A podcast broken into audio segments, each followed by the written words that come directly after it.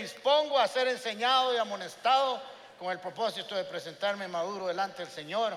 La gracia del Señor abre las puertas y el carácter las mantiene abiertas.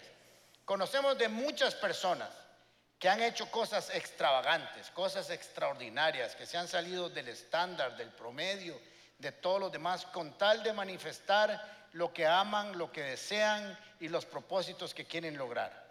Y a veces los consideramos como gente, gente que se sacó del eh, héroes, gente que se salió del promedio, que rompió el protocolo, así se llama esta enseñanza, rompiendo el protocolo, que no se conformaron al orden establecido por la cultura o el país, sino que hicieron algo extraordinario para decir cuánto amaban lo que estaban haciendo, etcétera, etcétera. Y con esto manifestaron, con estas acciones manifestaron cuánto amaban y cuánto interés tenían en lo que estaban haciendo. Y por otro lado, a veces también hacemos oraciones y le decimos al Señor, Señor, sorpréndenos. Y yo entiendo que este tipo de oración es, Señor, danos algo que no te hayamos pedido o danos más de lo que hemos pedido. Dice Efesios capítulo 3 que Dios bendice más abundantemente de lo que imaginamos o pensamos, o que Él puede hacer las cosas mucho más de lo que nosotros pudiéramos hacer o siquiera imaginar. Así que vamos a, a aprender de una mujer extraordinaria que quedó para la historia de los evangelios. ¿Qué le parece si un día hoy usted se dispone a sorprender a Dios con sus actos?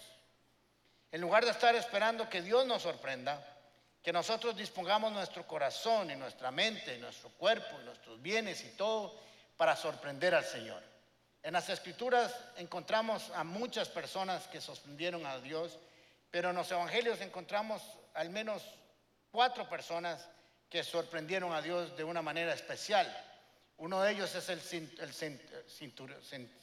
centurión, no cinturón, sino el centurión. ¿Se acuerdan? Jesús va para su casa a sanar a su siervo y les manda y le dice, no es necesario que vengas a mi casa, con una palabra suya será suficiente. Y Jesús dijo, ¿oyeron eso? Ni siquiera en todo Israel he escuchado tanta fe y era romano. Así que eso lo sorprendió. También tenemos a la mujer con el flujo de sangre. Es una mujer que rompió los esquemas, los protocolos, que se arriesgó. Era una mujer que estaba en un estado de impureza, que no podía tocar a nadie y se metió y se escabulló entre los, entre los pies, entre la gente para que no lo vieran y tocó al manto del Señor. Y el Señor donde iba caminando entre docenas de personas, dijo, alguien me tocó. Y le dicen los discípulos, pues pastrón, si somos un chorro aquí, cualquiera pudo haberlo hecho. No, no, no, es que alguien me tocó de manera especial. Sentí un poder que salió de mí. Y esta mujer lo había tocado diferente a todo el grupo que estaba ahí. Vamos a exagerar cientos de miles, más muy exagerado. Y la otra mujer fue la mujer cananea, que el Señor le dice, no es bueno desperdiciar el alimento que traje para el pueblo de Israel en gente que no es de Israel. Y ella le dijo, hasta los perros comen de las migajas que caen de la mesa. Y Jesús dijo, increíble, vaya y tu fe te conceda lo que has pedido. Y esta mujer que vamos a estudiar hoy, no dice las escrituras que haya sorprendido a Jesús. ¿Sabe lo que dice? Que Jesús dijo que siempre que se predicara el Evangelio a través de la historia, hablaríamos de ella. Eso es impresionante. Como Jesús dijo, esto va a quedar plasmado para el resto de la historia. Así que vamos a ver cómo esta mujer manifestó su fe, su amor, su adoración, su gratitud, de tal manera que sorprendió no solo a Jesús, sino a todo el lugar donde estaban. Así que vamos a estudiar un poco acerca de esta mujer que se llama María. Había muchas Marías en la Biblia y hay muchas Marías todavía en este mundo, pero esta María es especial. Juan capítulo 12. Seis días antes de la Pascua llegó Jesús a Betania, donde vivía Lázaro, a quien Jesús había resucitado. Allí se dio una cena en, su honor, en honor a Jesús, de Jesús. Marta servía. Y Lázaro era uno de los que estaban en la mesa con él. María tomó entonces como medio litro de nardo puro, que era un perfume muy caro, y lo derramó sobre los pies de Jesús, secándoselos luego con sus cabellos. Y la casa se llenó de la fragancia del Espíritu del perfume, perdón. Judas Iscariote, que era uno de sus discípulos que más eh, más tarde lo traicionaría, objetó. ¿Por qué no se vendió este perfume que vale mucho dinero para dárselo a los pobres? Esto es la hipocresía. Dijo esto no porque se interesaran los pobres, sino porque era un ladrón y como tenía a su cargo la bolsa del dinero, acostumbraba a robarse lo que echaban en ella. Déjala en paz, respondió Jesús. Ella ha estado guardando este perfume para el día de mi sepultura.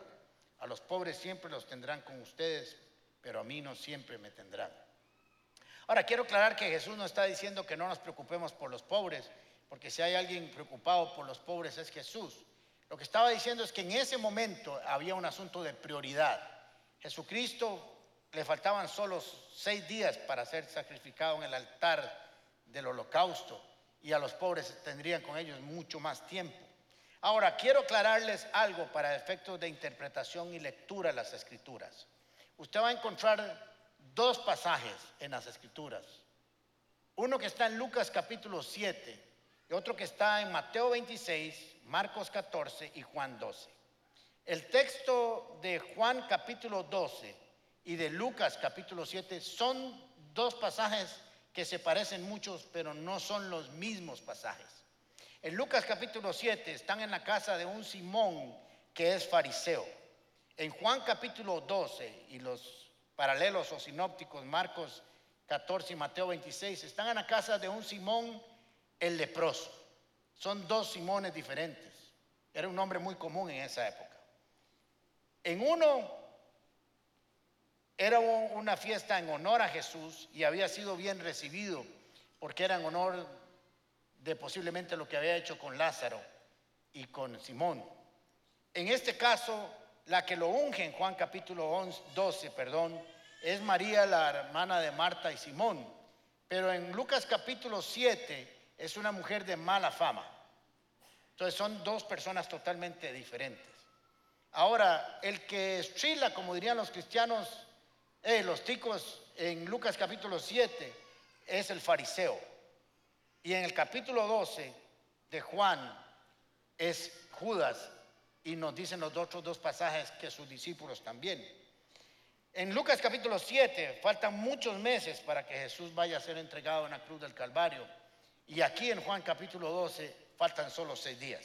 Así que cuando vaya a leer, son dos pasajes totalmente diferentes. Nos ubicamos en la cena. La cena es en honor a Jesús. La cena es en honor a Jesús. Y están los hermanos Lázaro, como digo yo, Marta, María y Lázaro, está Simón el leproso al menos y doce discípulos, al menos están ahí. Y la idea es darle gracias y celebrar la vida de Simón, la vida de Lázaro y darle una gloria y honra a Jesús. No dice que si estaba enseñando o no, Jesús acostumbraba a pasar a descansar a esa casa. Ahora en el capítulo 11 Jesús había resucitado a Lázaro. Y los religiosos habían dicho que todo aquel que supiera dónde estaba Jesús tenía que comunicarlo porque ya querían arrestarlo, ya era el tiempo. Ahora ellos no lo hacen, no le tienen miedo a la religiosidad. Ahora, no es exactamente el tema de hoy, pero me llama mucho la atención de que esta cena representa mucho lo que debe pasar en un culto cristiano, en un culto donde Jesucristo es el invitado especial. Número uno, Jesús es el que se lleva el honor, la gloria, la alabanza y la adoración. No es ningún hombre, ningún líder, ningún cantante, ningún pastor, ninguna personalidad, sino que es Jesús el invitado especial para celebrar lo que Él ha hecho. Lo segundo es que están Lázaro y, Simón representan la iglesia, los salvos. Jesús, Lázaro el resucitado y Simón el limpiado de sus pecados, significado o entendido por la lepra que él tenía. Lo cuarto, había alimentación que nunca debe faltar en un culto, en un culto de adoración. Siempre debe haber palabra que nos alimente y nos siga instruyendo. Y por último, y una culminación extraordinaria, un acto de adoración hermoso que llena aquel lugar de la presencia de un buen aroma que sube hasta el cielo. Y Marta sirviendo. Siempre debe haber servicio cuando la iglesia está unida, cuando está junta. Si usted no sirve en algún área de la iglesia, busque cómo hacerlo. Jesucristo dijo que no había venido a ser servido, sino a servir. Cuando servimos, manifestamos el carácter de Cristo. Ahí está la reunión, están cenando y de pronto alguien rompe el protocolo, rompe la estructura. No estaba planeado, no era algo que a, a, las dos horas va a entrar María y va a hacer esto. Es más, supongo que no lo sabe ni Marta, ni Lázaro, ni Simón, ni nadie sabe. Y de pronto María irrumpe en la sala y hace algo extraordinario. Ahora, me llama mucho la atención, yo al menos eso pienso, que si había alguien que iba a romper el protocolo, alguien que iba a hacer un acto de adoración impresionante, alguien que iba a llenar la casa con el aroma de un gran perfume de adoración, hubiera sido Lázaro o Simón. Ellos eran los que habían recibido el milagro. Ellos eran uno el que había sido resucitado y el otro el que había sido sanado de la lepra. Pero es interesante que no son ellos dos. Yo hubiera creído que ellos dos iban a romper el esquema. Pero es María. María no ha recibido ningún milagro. Bueno, su hermano fue resucitado, pero ella especialmente no recibió algo específico para con ella. Pero es ella la que rompe el protocolo, la que va a hacer algo extraordinario, la que va a expresar su amor, su respeto y su adoración en un momento específico. Ahora te voy a decir algo importante. Si esperas recibir un gran milagro en tu vida para expresar tu gran adoración, gratitud y amor a Jesús, estás equivocado. Porque ella fue la que manifestó su amor y ella no había recibido ningún milagro específico. Pero quiero decirte que si hay un pueblo que vio milagros tras milagros poderosísimos que nunca se van a repetir, fue el pueblo de Israel y terminó adorando a otros dioses. Nosotros no nos relacionamos con Jesús a través de los milagros. Los milagros pasan y se olvidan. Dicen los expertos en recursos humanos que un salario no sostiene a un empleado. Un empleado no se queda por el salario que gana en una empresa. Porque a los tres meses de que usted le sube el salario se le olvidó y se llevó un estándar donde ya está gastando lo que recibió. Así que va a esperar otro. Son otras cosas los que lo sostienen ligados a la empresa. Si nosotros creemos que lo que nos liga con Jesús es un milagro, estamos equivocados. Judas vio muchos milagros y terminó traicionando a Jesús. Así que lo que nos debe unir es el vínculo perfecto con Jesús y es el amor, la gratitud por lo que ha hecho en la cruz del Calvario, por la resurrección, por perdonarnos nuestros pecados, por darnos vida eterna, por darnos libertad y porque nos podemos llamar hijos de Dios Altísimo. Esa es la razón por la cual nosotros estamos unidos con Jesús y esa es la razón por la cual lo adoramos. Ahora vamos a aprender de María muchas cosas. Lo primero que vamos a, aprender es que el amor es acción. El amor no son palabras. Diríamos los ticos, no es habladas. Usted puede hablar mucho y decir mucho te amo y mucho te quiero y está bien, es una forma de expresarlo, pero se tiene que manifestar con hechos. A ver, ¿cómo me ama, chiquito?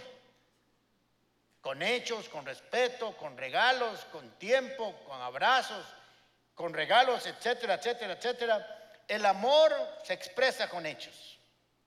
Usted puede decirle a Jesús, te amo, te amo, te amo todo el día, pero habría que ver los hechos tuyos, a ver si concuerda con lo que estás diciendo. Lo segundo que vamos a aprender de María es que el amor no tiene límites. El amor hacia Dios no tiene límites. No tiene esquemas debidamente marcados. Se expresan de mil maneras sin miedo a lo que, a, lo que dirán, sin miedo a las estructuras sociales, sin miedo a las estructuras culturales. Porque las estructuras sociales y las estructuras culturales no están basadas en un amor a Dios, está simplemente basado en las costumbres de los hombres. Esta mujer estuvo dispuesta a ser criticada y fue criticada. No solamente porque dio lo mejor de que tenía y ahora se los voy a explicar, sino porque ella le importó un poco lo que fueran a pensar acerca de las culturas o de la cultura a su tiempo. En el tiempo de Jesús las mujeres no podían estar en la misma mesa con los hombres. o al menos en el mismo salón. Así que ella irrumpe en este salón y le importa muy poco si la cultura lo aceptaba o no. Ella dijo, yo quiero adorar a Jesús. Y si está aquí en este momento, yo lo voy a hacer, aunque me haya sido prohibido por la cultura por el momento. Lo segundo que no podía hacer una mujer en el tiempo de Jesús era como Gloria Trevi andar con el pelo suelto. No se podían soltar sus cabellos delante de los hombres o en público. Y ella se tuvo que desatar su cabello para secar los pies de Jesús con el perfume. Esta mujer nos enseña que no nos debe importar lo que los demás piensen acerca de nuestra adoración. Y es que muchas veces, siempre conociendo nuestra cultura cristiana, vamos a tener miedo a lo que dice la sociedad con nuestra adoración. Ahora las cosas han cambiado, pero hace 40 años que yo conocí al Señor, ir a una iglesia evangélica era un color. Ahora hay más iglesias, ahora es más aceptado, entre comillas. Pero antes, ir a una iglesia y levantar las manos era un ridículo. La gente se burlaba literalmente de uno. Yo conocí al Señor y no me quedé con un solo amigo. Cuando yo les digo que no es uno solo, era uno solo. Yo me quedaba las noches con mi papá y mi mamá. Y soy de tener un montón de amigos. Que dicha que me quedé solo porque no me quedaba otra cosa que ir a la iglesia todas las noches con ellos. Buenísimo. Y me enojaba porque no abrían los sábados y no tenía nada que hacer. Pero era lunes, martes, miércoles, jueves, viernes, sábado domingo. Bueno, los sábados no. Pero el, mensaje que me dieron mis amigos es, te perdimos. La cultura nos impone esa presión. La forma en que adoramos y cómo adoramos. El amor a veces rompe la etiqueta de donde estamos, el protocolo. Y ahora está de moda que usted le pide en la estación del tren, en el parque, donde sea, se graba, todo el mundo se dio cuenta. Y tal vez antes en algún momento era mal visto, pero ahora no. Cualquier lugar es bueno para expresar nuestro amor y nuestro deseo de casarnos con alguien. Necesitamos entender que si nosotros nos dejamos mover por los límites que nos impone la sociedad y la cultura, muchas veces no adoraríamos ni expresaríamos nuestra fe. Y todos hemos pasado por ahí. Cuando nos invitaron y asistimos a la primera vez a una iglesia evangélica y decían, levante las manos, está uno ahí así, así. Y aplaude. La, la idea era que no me viera nadie. No es que no quisiera, yo estoy seguro que queríamos, pero era que no me fueran a vacilar en el trabajo o en la oficina o en la U. Así que María nos enseña que no hay límites o que no deberían de haber límites, que no debíamos de temer lo que la gente dijera, porque de todos modos a María la criticaron los mismos discípulos de Jesús. Esto es impresionante. ¿Cómo se dejaron influenciar en Marcos capítulo 14 por lo que estaba diciendo Judas? Y es que muchas veces la expresión de nuestra adoración va a ser criticada aún por otros creyentes, dependiendo de la iglesia y la cultura donde usted vaya. Y es que usted comience a diezmar y a ofrendar para que aparezcan todos los Judas Iscariote. Porque la verdad es que no quieren que se lo des a los pobres. La verdad es que no quieren que se lo des a Dios. Punto porque ellos no lo entienden, porque ellos no lo comprenden. La cultura nos impone muchas cosas. Yo no sé si usted se acuerda, aquí vamos a ver las edades de muchos, las serenatas. ¿Quién estuvo en alguna serenata? Y ahí salió la edad de todos, estamos feos. Las serenatas se daban por dos razones. Uno, porque me habían quebrado, decían en aquel tiempo, quebramos, con la, la relación. Y entonces el enamorado iba y se echaba unas cuantas frías Y a medianoche decía, yo la quiero mucho. Fui un estúpido, ¿cómo no la aprecié? Vamos a traer un trío. Ella el trío a las una de la mañana, parado enfrente de la casa. Sin ti no podré vivir jamás. Y todos los amiguillos atrás así abrazados, cantando la canción. Y si la mujer no le pedía la novia o la exnovia no le prendía la luz, estaba oxiso. Y el chaval aquí, échese otra, échese otra. Y ya el trío ya estaba ronco y no le prendieron la luz nunca. Se murió. Pero todo el barrio se dio cuenta. Y más se llamaron a la policía. Era una forma de expresar el amor. Y le importaba un poco al que lo llevaba, si lo veían o no lo veían. Él lo que quería era quedar bien con su amada. ¿Cómo manifestamos nosotros nuestra adoración, nuestra gratitud? ¿Cuáles cosas nos limitan? ¿Cuáles pensamientos religiosos, falsas creencias? Otra falsa creencia que tenemos es que a Dios se le agrada con cualquier vara. Juan, inspirado por el Espíritu Santo, dice que era medio litro. Quería y se tomó el tiempo para decir cuánto era. O sea, con esto decía que era mucho. Era un perfume muy caro. Y decía de nardo pulvo, puro que era un perfume muy caro. Estos son como 600. Medio litro es un poquito menos. Ese perfume en aquel tiempo, sin traerlo a valor presente, nada más puramente monetario, eran 300 denarios. Era el promedio de un salario de un año. En Costa Rica el salario promedio, el promedio, es de 860 dólares. Por 12 son como 10 mil dólares. Eso valía así en ese tiempo. ¿Por qué Juan se toma el tiempo para decir era tanto y valía mucho? Porque Juan quiere decirnos que la adoración siempre tiene un costo. Que la adoración no es gratis. Que la entrega no es gratis. Que ella dio todo lo que tenía.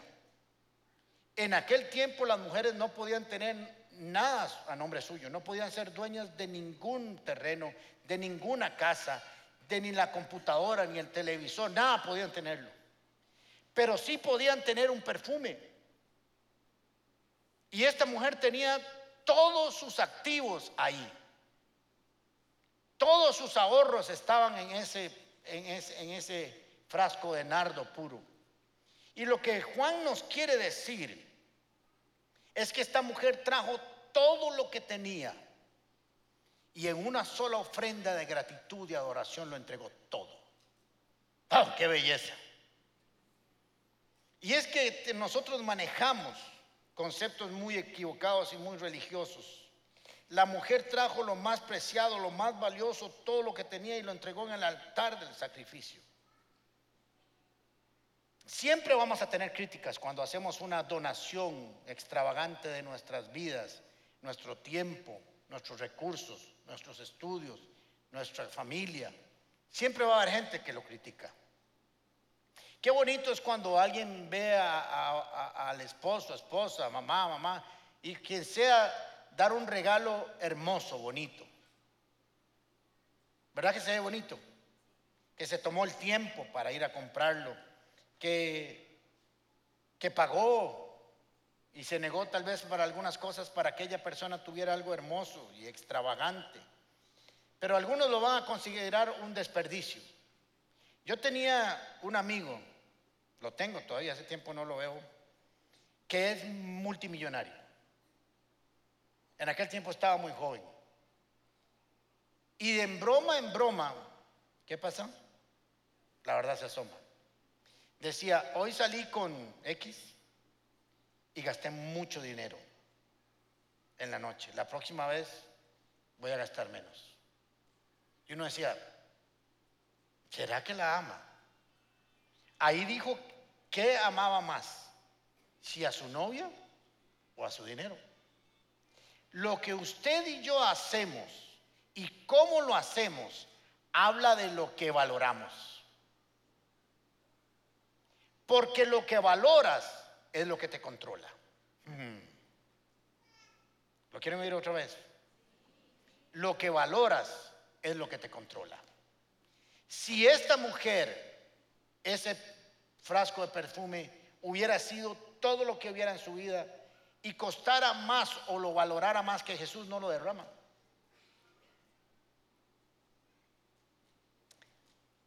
¿Qué hubiera hecho alguien medianamente inteligente? ¿Usted ha visto esos galones de, desinfectante que dice dilúyalo en cinco partes y funciona igual? Pues agarra el medio litro, Marta no sabe, Lázaro no sabe, Simón no sabe, si yo lo diluí, lo echo en tres o cuatro frasquitos, me traigo un frasquito y se lo echo al Señor y el Señor conoce mi corazón. Sí, claro que lo conoce. Porque el concepto que nosotros tenemos es que cualquier cosita para Dios está buena. Dios conoce mi corazón. ¿Verdad? Precisamente porque Dios conoce su corazón es que deberías de darle lo mejor.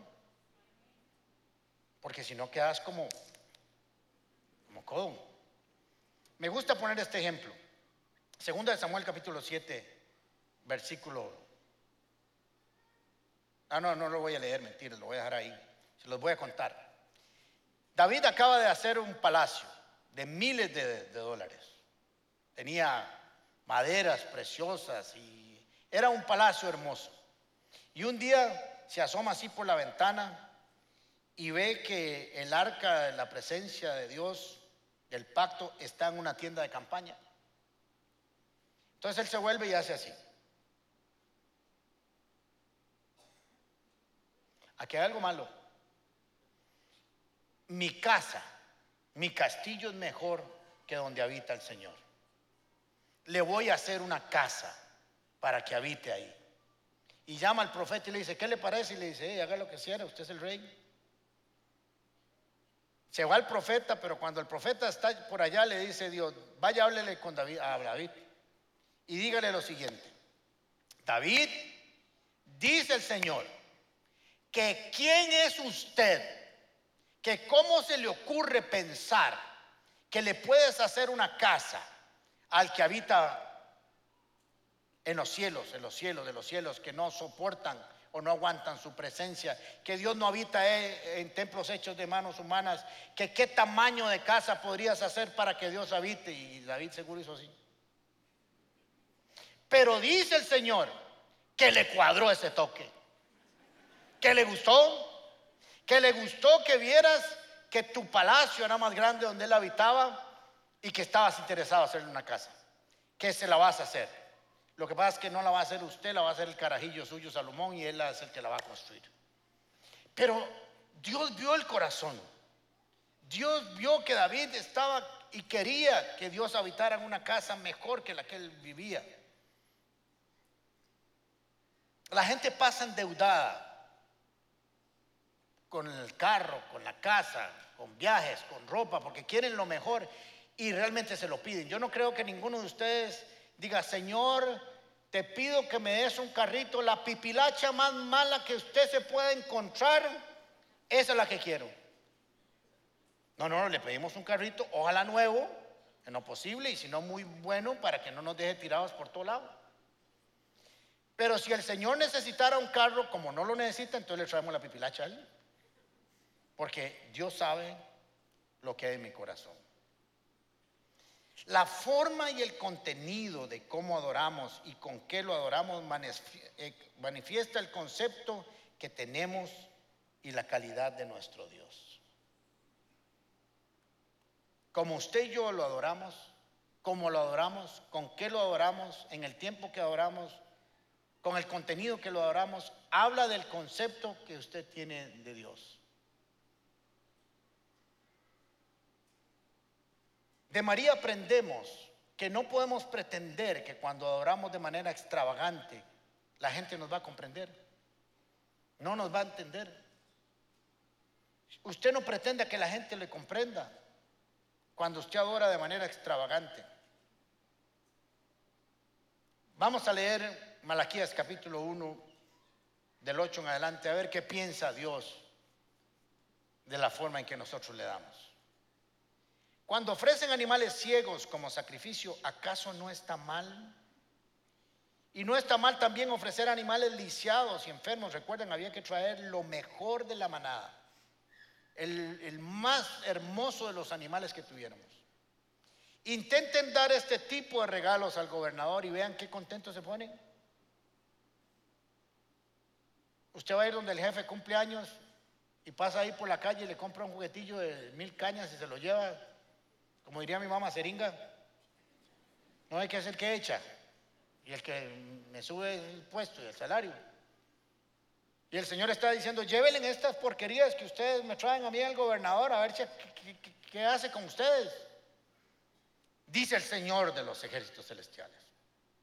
Adelante, supliquen a Dios que sea misericordioso con ustedes, pero cuando llevan esa clase de ofrendas a Él, ¿por qué debería tratarlos bien? Pregunta al Señor de los ejércitos celestiales. ¿Cómo quisiera que alguno de ustedes cerrara las puertas del templo para que esos sacrificios despreciables no fueran ofrecidos? Miren qué interesante. No me interesa recibir de ustedes las cosas, porque yo no tengo necesidad de las cosas. Yo lo que necesito es que su corazón esté recto conmigo. Cierren las puertas. Yo no necesito, no dependo de nada de lo que ustedes me puedan dar. Son ustedes los que necesitan de mí, dice el Señor. No estoy nada contento con ustedes, dice el Señor de los ejércitos celestiales. No aceptaré más sus ofrendas. Pregúntele a los hermanos Caín y Abel cómo se presenta una ofrenda y lo que sucede. Sin embargo, mi nombre es honrado desde la mañana hasta la noche por gente en otras naciones. En otras naciones sí lo hacían. Y no era necesariamente el pueblo de Dios. Pero creían en ese Dios celestial de la forma en que lo hacían. En todo el mundo se ofrece incienso dulce y ofrendas puras en honor a mi nombre. Pues mi nombre es grande entre las naciones, dice el Señor de los ejércitos celestiales. Ustedes, en cambio, deshonran mi nombre con sus acciones. Con nuestras acciones, ¿honramos a Dios o lo deshonramos? Si usted va a una fiesta y usted es el tapiz de la fiesta, usted deshonra al Señor.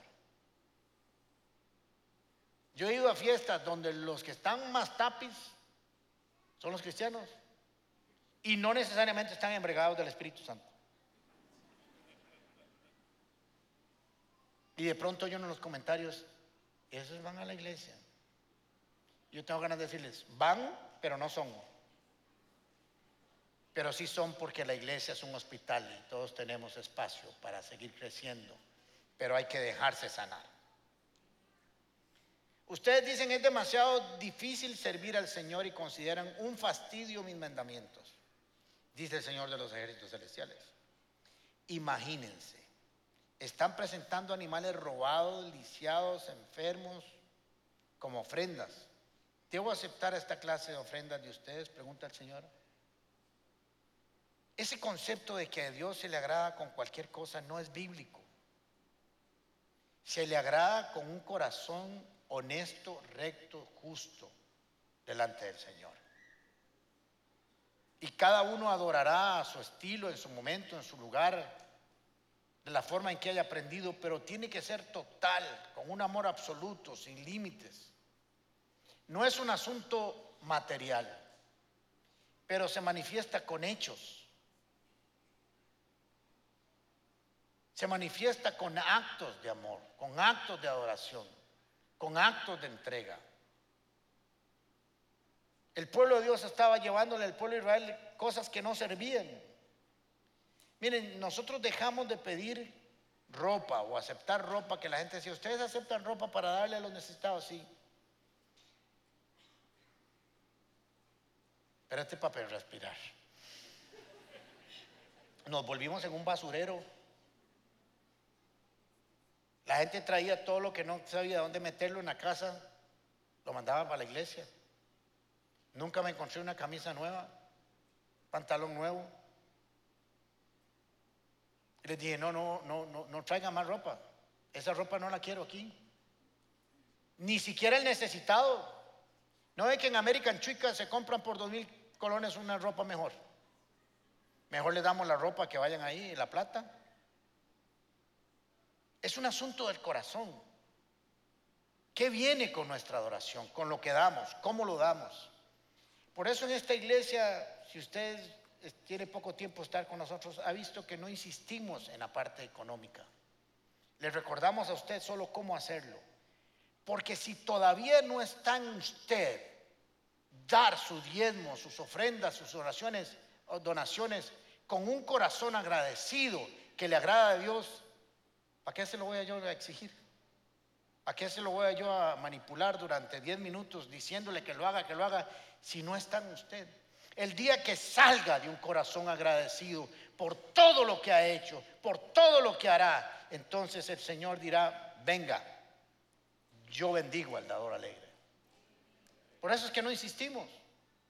Lo que Dios no ha podido con usted, no lo voy a lograr yo nunca.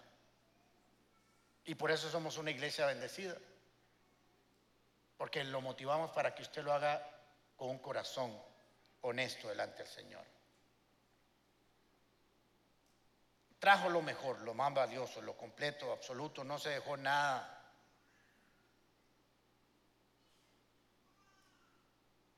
necesitamos entender el concepto de oración. Necesitamos aprender de María. ¿Cómo lo hizo? ¿Por qué lo hizo? ¿Cuándo lo hizo? Y dejar que ese corazón de adoración y gratitud nazca de una manera completa. Dice las escrituras que la casa se llenó de la fragancia del perfume de nardo. ¿A qué huele tu casa? ¿A qué huele tu vida? ¿A qué huele tu trabajo? ¿A qué huelen tus actividades, tus estudios, tu profesión? ¿Huele a adoración? ¿Huele a entrega total? ¿Huele a incienso puro? ¿A qué huele? ¿Huele a plenitud? ¿A completo o a medias? María pasó la historia de la humanidad en los evangelios. No porque hiciera un gran milagro, no porque escribiera una carta o una epístola, no porque escribiera una canción con un millón de views, no porque hiciera un montón de cosas, sino por la forma en que amó y adoró a Jesús. Esto es impresionante. Pasó a la historia porque no se dejó nada ni se reservó nada en su adoración porque trajo lo más preciado, porque lo derramó a sus pies. Ahora, me llama mucho la atención que María siempre estaba a los pies de Jesús. Cuando Jesús fue por primera vez a la casa de Marta, de María y Lázaro, nos cuenta que Marta servía, es su lenguaje de amor, pero María estaba a los pies de Jesús. Cuando Jesús viene para sanar a Lázaro, que ya estaba muerto, era resucitarlo, María termina a los pies de Jesús. Y en Juan capítulo 12, que es el texto que leímos, termina a los pies de Jesús. Es que lo que es normal en nosotros, lo que es común, se repite en cualquier momento y en cualquier lugar. Les voy a pasar un tip y no les voy a cobrar por ello. Si usted tiene una fiesta en su casa y ya quiere que se vayan los invitados y no se va nadie, les voy a decir cómo se van de una vez. Usted dice, ¿por qué no oramos un momento? Y no le quedó nadie. Todo el mundo jaló. Y ya usted se fue a acostar tranquilo. Aunque usted no lo crea. Pero funciona.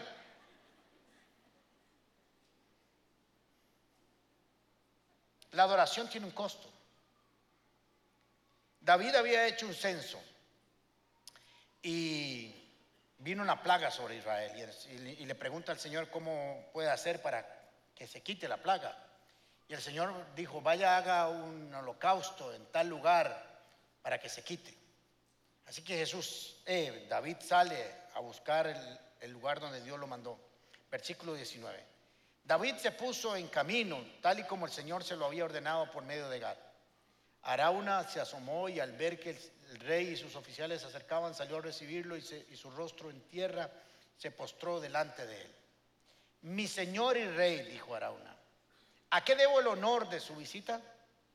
Quiero comprarte el lugar donde limpias trigo, respondió David, y construir un altar al Señor, a fin de que, se detenga la plaga que está afligiendo el pueblo. Y miren qué lindo Arauna. Miren cómo él entendía. En la Biblia todo acto de adoración tiene un costo. Todo. Y él, Arauma, lo entendía. Y le dice, tome mi señor el rey lo que mejor le parezca y presénteselo como ofrenda. Él entendía lo que era una ofrenda. Aquí hay bueyes para el holocausto. ¿Sabe qué le está diciendo? Agarre el tractor con que yo trabajo, con que yo produzco, con que yo hago mi trabajo y préndale fuego. Hay también trillos y yuntas que puede usar como leña. Todo esto se lo doy a usted, que el Señor su Dios vea a su majestad con agrado. Todo esto es para que usted haga el holocausto como Dios manda, con todo lo que necesita. Pero el rey respondió a Arauna, eso no puede ser. No voy a ofrecer al Señor mi Dios holocaustos que no me cuesten. Te lo compraré todo por su precio justo. Y quiero decirles que ese lugar donde se hizo el sacrificio fue la parte sur posteriormente del templo de Salomón. Un hombre que entendió lo que significaba el sacrificio, se lo quería regalar todo a David para quedar bien con Dios. Y David dijo, no voy a ofrecer nada que no me cueste. Como buenos latinoamericanos sería bueno que alguien orara 500 horas por nosotros y nosotros el beneficio. Que alguien cantara mucho y nos traiga el beneficio. Que alguien diera el diezmo por nosotros y nosotros el beneficio. Que todo el mundo hiciera lo que fuera y nosotros nos viéramos beneficiados. Pero en el reino de los cielos no funciona así.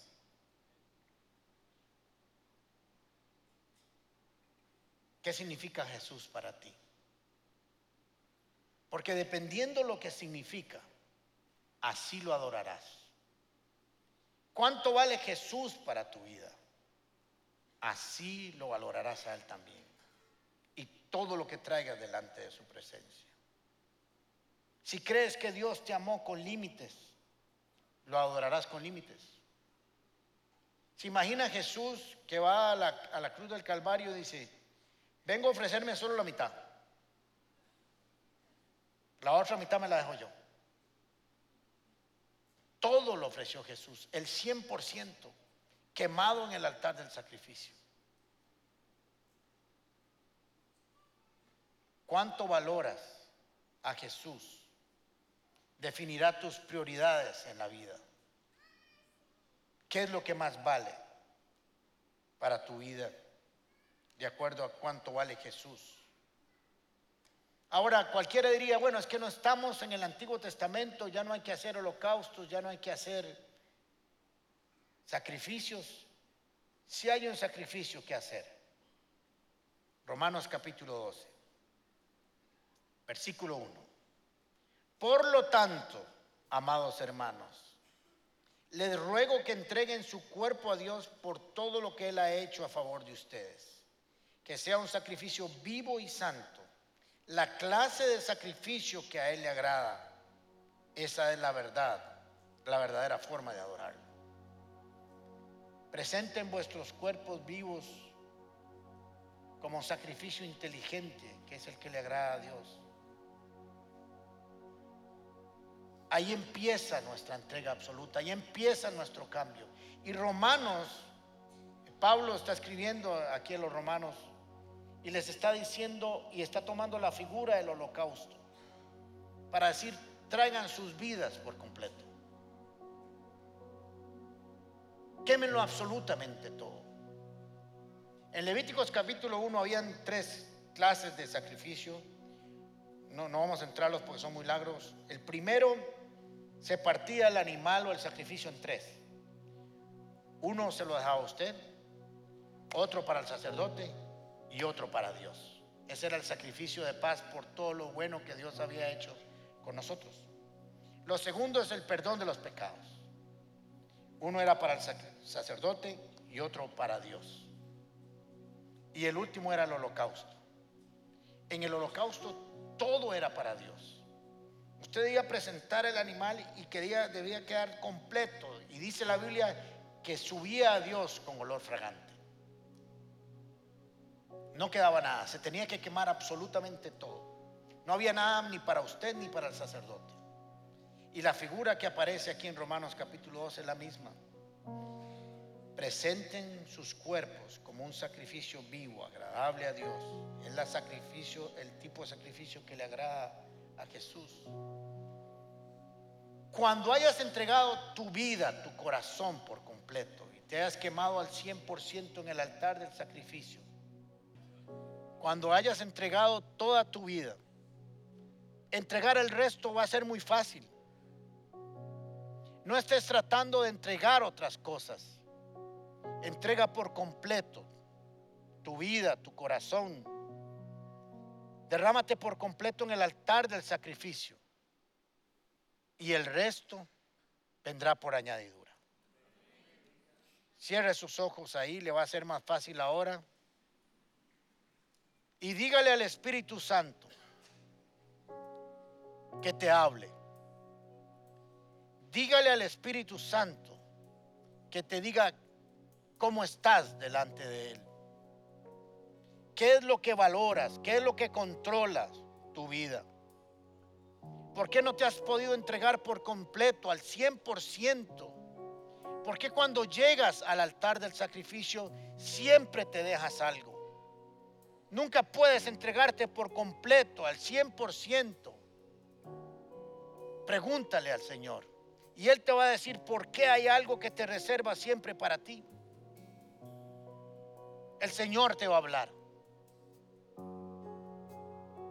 Te va a guiar para que sea una ofrenda como Romanos capítulo 12. Un sacrificio vivo, que es un culto inteligente, racional, así como le agrada a Jesús. Yo sé que has hecho muchas oraciones a veces, pero hoy te pido que hagas esta oración conmigo. Que le digas, Señor Jesús, hoy vengo a entregarme en el altar del sacrificio al 100%. No quiero reservarme nada para mí. Quiero que mi sacrificio sea un holocausto, como el de María que subió y llegó a aquel lugar con un aroma agradable, con un olor adoración absoluta. Quiero venir delante de tu presencia hoy, abrir mi corazón, que traigas tu salvación, tu liberación para mi vida. Te doy gracias por todo lo que has hecho, por todo lo que harás. y ayúdame a adorarte y a vivir al 100% para ti, en el nombre de Jesús. Y voy a bendecirlos, pónganse de pie, levante sus manos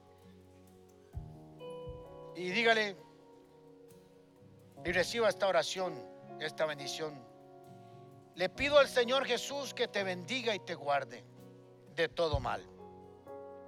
Que el Señor responda a tu clamor en tiempo de dificultad. Que el Señor te mire con agrado y extienda sobre ti su amor. Que el Señor te muestre su favor y te dé su paz que sobrepasa todo entendimiento. Que el Señor conceda los deseos de tu corazón y haga que todos tus planes tengan éxito mientras le adoras al 100%.